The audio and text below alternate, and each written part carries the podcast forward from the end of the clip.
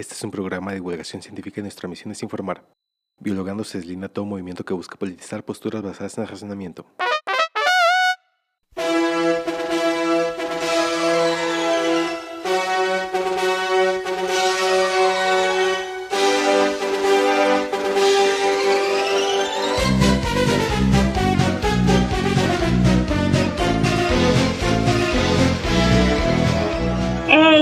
Saludos biologantes y bienvenidos a este mini episodio de Biologando. es un episodio, vamos a hablar de algo muy muy serio que está pasando aquí en el país y pues hoy tengo de invitada a una persona muy muy especial, alguien que aprecio mucho y pues se trata de Andy, pero antes pues les voy a comentar un poquito sobre ella. Ella es pasante de eh, de la carrera de biología es Andrea Reyes García.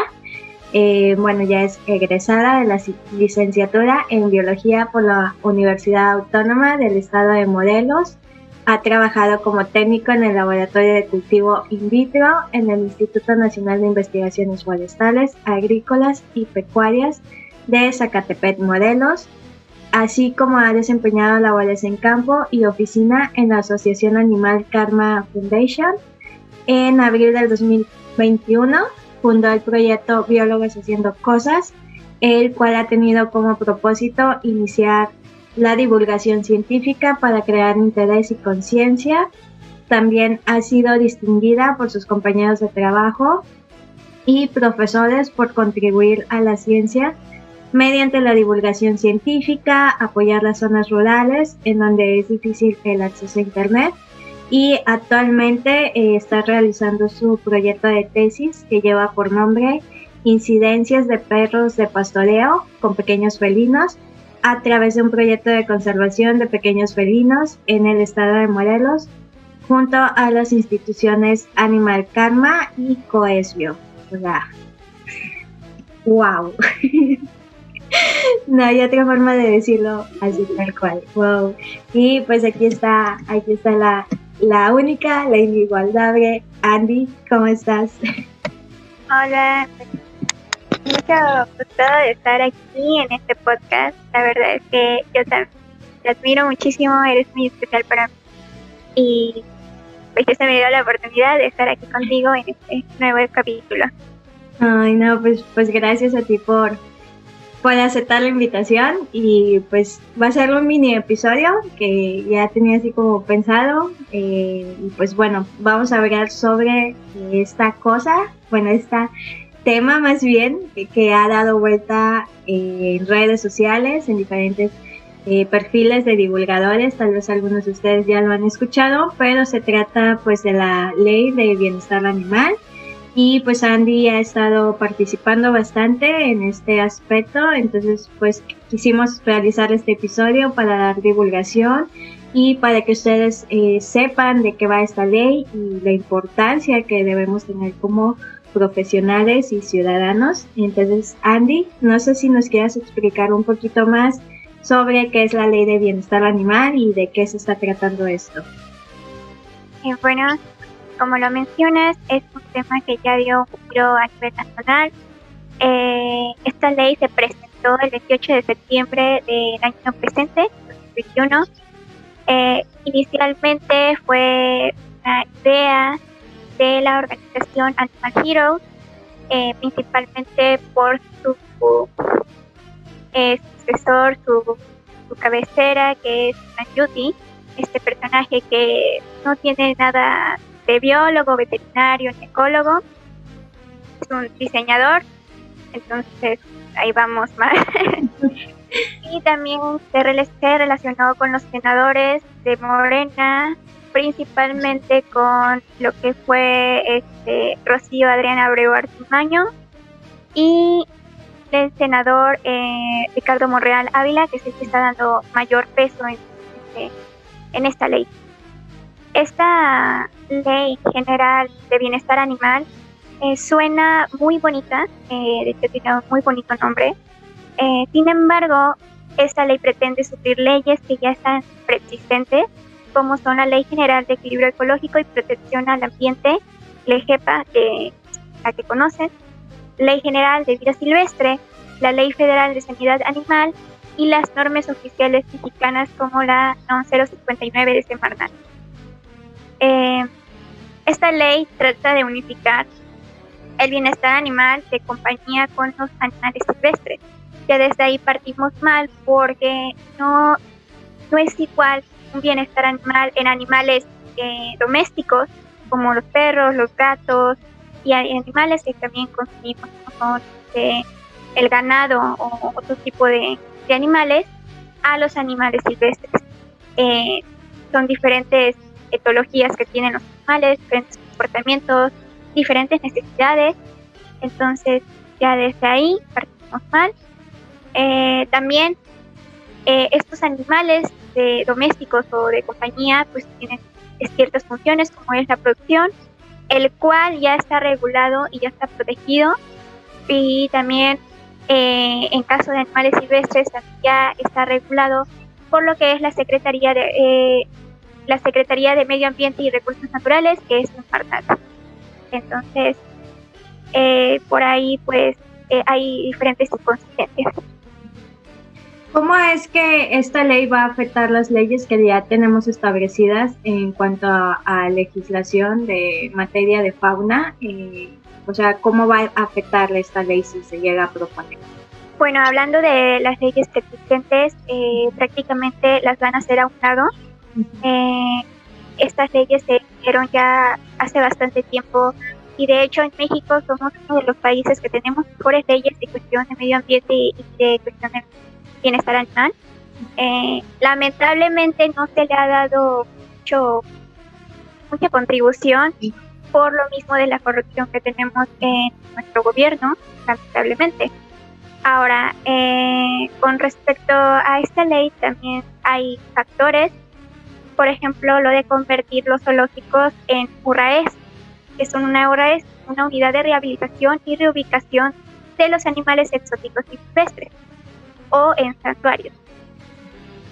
esto es ilógico, en primera, porque estas eh, unidades que ellos dicen que existen y son de hecho los mismos zoológicos, eh, sería revocarlos eh, a un lugar que pareciera ser lo mismo pero en cambio eh, al modo del traslado, al modo de eh, los despidos de, varias personas, pues se vendrían afecciones económicas, tanto en cuestión de traslados también sería eh, este problema de que muchos animales no soportan los traslados y llegan a morir justamente lo que pasó con la ley de los circos, que precisamente muchos de sus animales lamentablemente murieron. Se estima que fue un 80%. De hecho, se le ha dicho eh, a esta fundación que también fue la que propuso esta ley, eh, dónde quedaron eh, estos animales, pero jamás ha dado respuesta alguna. también quiero mencionar que los lugares estos de los centros de conservación que ellos mencionan ya habían aparecido en 1997 que se conocen como la CIP que son centros de conservación e investigación de vida silvestre. ¿Cuál fue la diferencia con los zoológicos? Bueno, que los CIP eh, tenían el objetivo de fungir como centros de investigación, vaya la redundancia, y de acervo genético.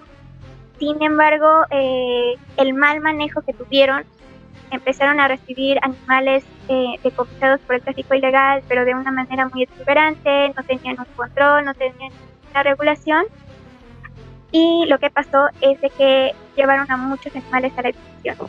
Casi en 2017 ya definitivamente no quedó ningún animal de esos centros. Entonces, ahí esto es otra inconsistencia sobre esta ley.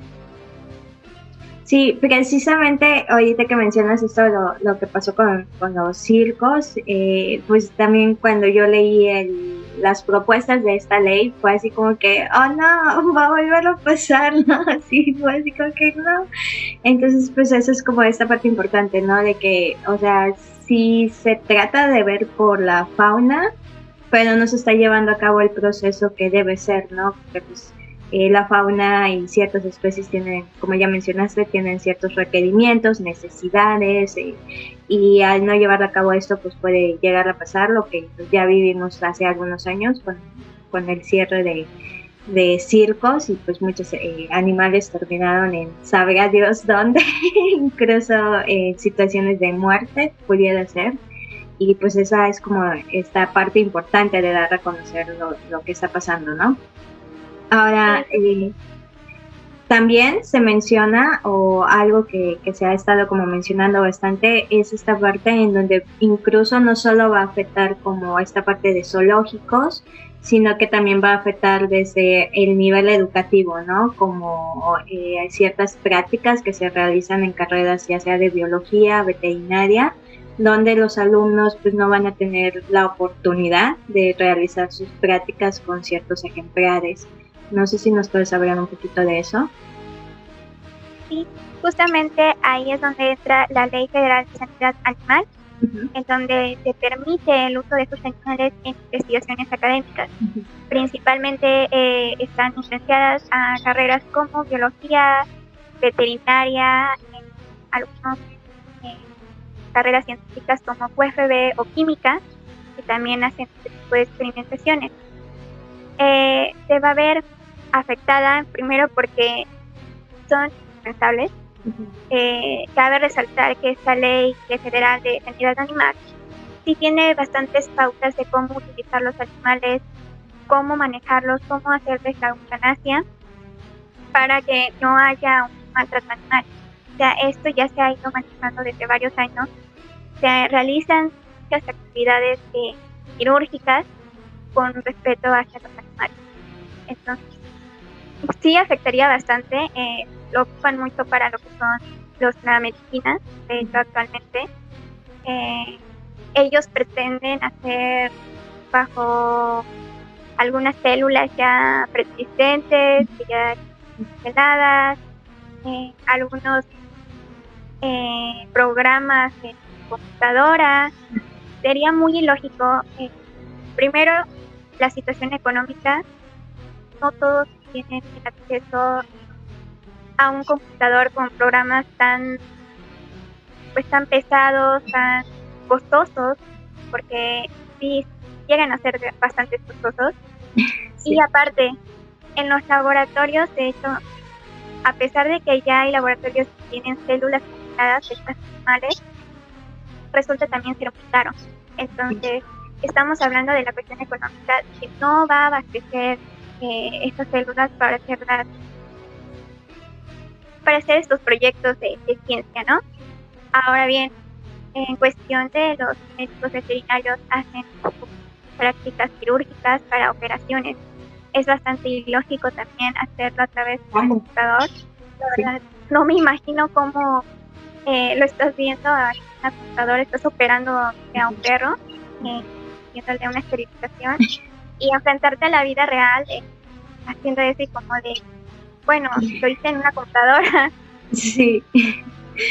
Sí, sí, bueno, esa parte a lo mejor tal vez mi analogía va como un poquito fuera de lugar, pero es como que la única idea que llevo a aterrizar con, con esa parte, ¿no? De cuestiones de eh, quirúrgicas es como, eh, no sé, o sea, yo pienso como un estudiante de medicina que pues ellos también llevan este tipo de prácticas quirúrgicas, que les den a ellos un maniquí, ¿no? Y es como esta parte de, o sea, cómo un futuro médico va a poder realizar una cirugía cuando él aprendió con un maniquí y pues lo veo como, eh, como esa parte, ¿no? O sea, como un futuro veterinario, como un futuro biólogo que se dedica a esta parte de zoología o de mastos, mastozoología, ahí ya me trabé, que de mastozoología pues pueda realizarse, ¿no? Y llevar a cabo lo que aprendió durante los años en su facultad a llevarlo a decir en la vida real.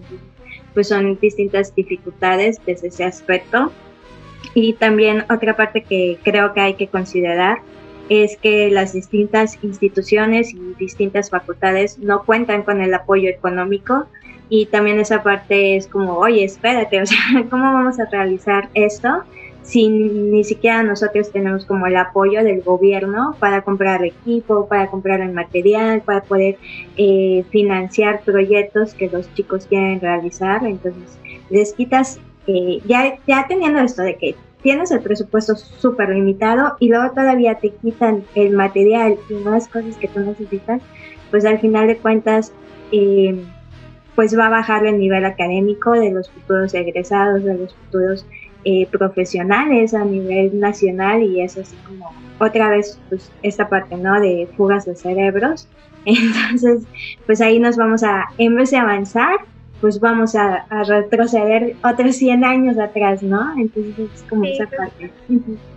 Sí, justo eso. Nos vamos a ver muy afectados si esto pasa. Y la verdad sí es de qué pensar porque ya son dos leyes que aprueban esta ley de los ya en arena, que también les va a dar eh, toda la torre a los veterinarios. Eh, entonces sí es preocupante porque me da la pausa para decir es que está en un 50% de que se llega a aprobar. Entonces debemos de informarnos bastante a la hora de tomar decisiones. Cuando, se consulta a la sociedad sobre si quieren, saber, quieren aprobar esta ley, ¿no? Pues las personas sepan que lo que tratan, que conozcan todo lo que conlleva. Sí, claro. Y otra de las cosas que, bueno, quería así como platicar contigo es que pues tu experiencia ahora que estuviste en la marcha el día 11 de noviembre, eh, porque por ahí también hubo toda esa parte de amarillismo, ¿no? De que se empezó a comentar bastante de que pues eh, eh, las personas que marcharon eran asesinos, cazadores, peleadores de gallo, etcétera, etcétera, ¿no? Entonces me, me gustaría que nos contaras como un poquito la experiencia que tuviste en la marcha y desde tu punto de, de vista qué fue lo que pasó, ¿no? Claro, eh, pues como dices, estuve presente en la marcha del 11 de, noviembre. Eh, fue una marcha bastante grande, fue más o menos de más de 5.000 personas, yo estimo, era es extremadamente enorme. Eh, con respecto a las personas que fueron, fueron los divulgadores de ciencia, fueron biólogos, fueron veterinarios, fueron este, personas que están a cargo de UMAS Chepin, que también se van a ver muy eh, afectadas en esta ley. Y justamente sí, fueron cazadores, fueron cazadores, pero de cacería legal, que se le conoce como cacería cinegética, que aporta bastante a la conservación. Y también fueron eh, galleros, pero recordemos que algo, algo de lo que nadie nos dice es de esta importancia cultural y económica que hay en esta parte.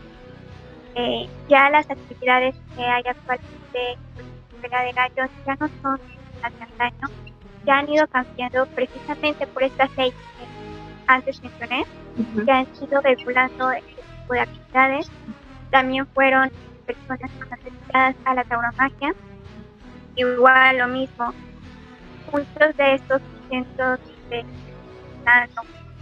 los toros para, para estos fines, eh, de hecho ayudan mucho a la conservación porque cierto porcentaje de, esos terrenos son para eh, reposo de especies nativas. Entonces, eh, esta parte no, no la ven las demás personas, también forma parte de nuestra cultura y de nuestra economía. Y se han ido cambiando muchas actividades con respecto a esto, se han, se han transformado a lo largo de los eh, como ya mencioné, todo ese tipo de personas fueron a la marcha. Una marcha bastante, con bastante respeto, la verdad. Eh, fue, a pesar de tanta gente que fue a esa marcha, se llevaba un orden con varios contingentes.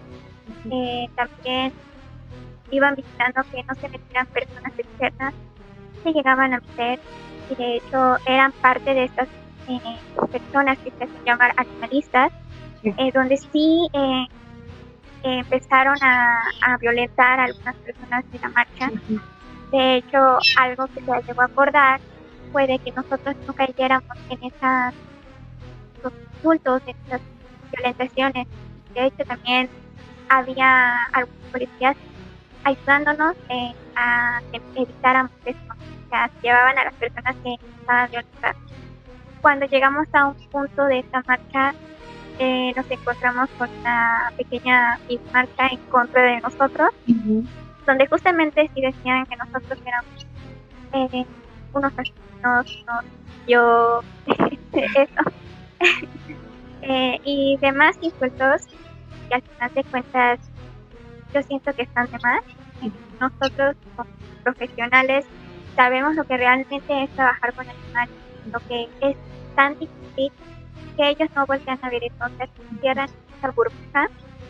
Y justamente eh, yo respeto a las personas son vegetarianas, son veganas, la respeto bastante. Eh, tienen ideologías que a veces sí, sí llegan a ser algo congruentes, algunas veces, aclaro. Eh, lo que no me parece es cuando se llegan a meter en estos asuntos tan graves de este tipo, porque no solamente nos va a afectar a nosotros como profesionales, sino que a la sociedad en general. Y desde, un aspecto cultural y un aspecto económico. Eh, va a haber un declive en, lo que es cuestión de, empleos. Muchas personas están dedicadas a lo que es la ganadería, a lo que es eh, las plumas, las pins, dependen de eso. Entonces, sí, nos va a afectar por ahí. Y aparte, el aumento indudable en la canasta básica, ya de por sí ahorita tenemos una inflación del 7.03%, si no me equivoco. Si se llega a aprobar esta ley y con todos los eh, parámetros que llegan a que le están queriendo poner a lo que es la ganadería y todo ese tipo de situación de producción animal, eh, aumentaría muchísimo más porcentaje. Sí. Digo que al menos otro 7% más. Sí, sí, es, es una cuestión muy, muy delicada. Y bueno, ahorita que mencionas esta parte de, los activistas, creo que pues sigue habiendo bastante esta parte de mitos, ¿no? Donde se ve a las personas científicas como las malas, porque somos como los que estamos directamente trabajando con, con fauna, ¿no? Y entra toda esta parte de eh, el tabú, o el, sí, o sea, el, el, tabú en cuanto a experimentación con animales o el manejo de animales, ¿no? O sea, siempre se ha visto eh, de esta forma de mal, o sea, es como lo satánico, ¿no? Como que cómo se pueden hacer la Y eh, una de esas cosas, pues eh, recordemos esta campaña que estuvo también como bastante tiempo en redes, que se hizo bastante viral, la de Ralph, el, el conejito, donde también pues hubo todo un debate, ¿no? Entonces, pues ahí es como, pues igual invitar a, la población en general que pues eh, se informen, se informen bastante. Las prácticas que se realizan en un laboratorio llevan toda una legislación, no se hace como puede hacerlo. Incluso muchos de los animales en experimentación pues son eh, organismos que ya han tenido como esta parte de algún tipo de enfermedad o que ya no pueden regresar a su hábitat o incluso algunos son eh, creados dentro del laboratorio precisamente para esta parte ¿no? de no extraer fauna eh, de los ecosistemas. Y pues es esa parte de, informarse, de hacer llegarles esta información de que no somos los malos, no somos los asesinos, no estamos destruyendo los ecosistemas y lo que pues buscamos realmente pues es esta parte de un bienestar pero establecido congruentemente y que se lleve a cabo como tiene que ser, ¿no? Y, no hacer esta parte de solamente por el sentimiento que se ha llevado en cuanto a parte de mascotas, ¿no? Y sobre todo mascotas eh, exóticas o mascotas que llegan a provocar distintos tipos de recribes ya en los ecosistemas por irresponsabilidad de algunos dueños. Y pues ya este, como para finalizar, Andy, nos gustaría que nos comentaras qué es lo que podemos hacer nosotros, tanto como estudiantes, profesionales y ciudadanos, para eh, apoyar esta parte de, que esta ley pues se lleve a cabo, en caso de que se, se apruebe, pues que se lleve a cabo con la responsabilidad y con eh, pues esta parte de considerar a los profesionales dentro, que son los que saben y tienen el conocimiento de cómo realizar. Pues primero que nada, eh, llega a haber una consultoría en cuestión para ver si se aprueba la ley o no, que informen, que participen en las consultorías, porque a veces las personas no llegan a participar en este tipo de, cosas, de políticas. Y deberíamos de, ser un poco más conscientes de qué es lo que se aprueba, de, ¿no? Eh, siempre creo que la sociedad tiene un poder muy grande, eh, más allá de los políticos. Lo que pasa es que nos han dejado mangonear muchas veces eh, a los personajes, incluso con estas asociaciones que hacen llegar a las personas. Eh, otra de las cosas es que tienen duda del trabajo que hay detrás de, un ganadero hasta un zoológico, los invito a visitar uno, les invito a participar en alguna actividad, créanme que los van a afectar, van a ver lo que realmente es trabajar con animales, no es nada sencillo, los cuidados son bastante, eh, bastante cansados, bastante costosos, entonces partiría de esa parte, si se llega a aprobar la ley ojalá, ojalá y no, no llegue a suceder esto, eh, seguir manifestando nuestros, nuestros eh, ahora que ideales bajo cierto criterio científico, claro está. Estos ideales no, que tenemos nosotros no son por sentimientos o no son por gusto, sino son basados en ciencia.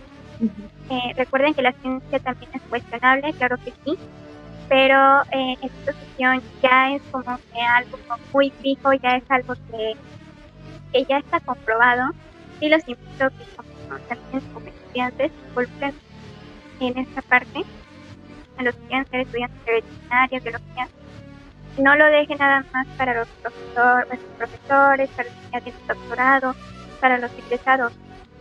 Ustedes también tienen poder eh, con respecto a, a toma de decisiones también pueden darte cuenta. De hecho, hay muchos estudiantes que entran con, con alguno de estos tipos de ideas que tienen estas personas. No es tan sencillo y no es tan romantizado como parece, ¿verdad? Serían mis consejos, serían también que, que tuvieran la, empatía y que tuvieran esa, esa visión de que no es para todos eh, estas ideologías. Sí, pues es, es toda una cuestión súper debatible. Hay que ver no por eh, el beneficio de nosotros, sino el beneficio de, la fauna, de los ecosistemas, principalmente que es esta parte que hemos eh, tratado durante bastantes años. Se sigue tratando hasta la fecha, esta parte de, de ver por, por el bien de, de, de nuestros ecosistemas, de nuestros recursos, de nuestra fauna. Entonces, pues yo eh, como comentario final, eh, pues chicos, infórmense, pueden seguir a Andy, pueden seguir a otros divulgadores como Lili de Biolovers, a Pregunta del Biólogo, Dulce, a, Rojo, a Yeye, a todos los biodivulgadores que puedan encontrar. Eh, vayan, síganlos, infórmense, lean bastante y pues participen. La palabra de la ciudadanía es bastante fuerte y con su participación eh, nos ayudarían bastante, bastante a esta parte de ver por los intereses realmente con una base científica, con una base ética, que es lo que nos, a nosotros nos interesa. Y pues Andy, no sé si quieras eh, darnos, más bien repetirnos tus redes sociales para que vayan, te sigan, se puedan seguir informando respecto a todo este tema claro, eh, bueno, me puedes encontrar eh, en Facebook, Instagram, Twitter, TikTok, y YouTube, como biólogos haciendo cosas, y son bastantes. Eh, estoy muy activa en lo que es Facebook, Instagram, un poquito. Entonces, les recomiendo que, vayan a la página. que tenemos buenos posts explicando este tipo de cuestiones ahorita sí hemos estado como que con esto de la diversidad animal, porque justamente se preocupa bastante. Pues muchas gracias Andy por estar aquí y por participar en este mini el creo que es el primer mini episodio que hacemos de Biologando, pero así como que tenemos que sacarlo. Y pues más qué mejor persona que, que tenerte aquí, entonces muchas muchas gracias por, por tu participación, por tu información y ya saben que a nosotros nos pueden encontrar en todas las redes como Biologando. y que la bendición de Papi Darwin esté siempre con ustedes. Nos vemos en la próxima. Bye. Bye.